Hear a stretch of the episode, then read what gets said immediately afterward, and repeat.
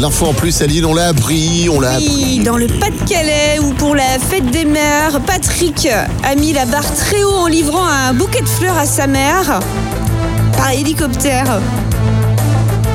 Tu vois Le mec, il est ouf, hein Ouais, mais c'est pour ça que je t'ai mis euh, super C'est copter. gentil. Bon, maintenant, qui va faire mieux l'année prochaine Moi, je demanderais bien à Thomas Pesquet. euh, Ah, ouais, mais il sera plus dans la station. mais c'est pas grave, il y retourne, il prend sa fusée. tu sais, il va déposer un bouquet de Oui. fleurs euh, chez ta maman, Bien sûr. euh, ça fait plaisir quand même. Mais oui. J'imagine. Ah bon.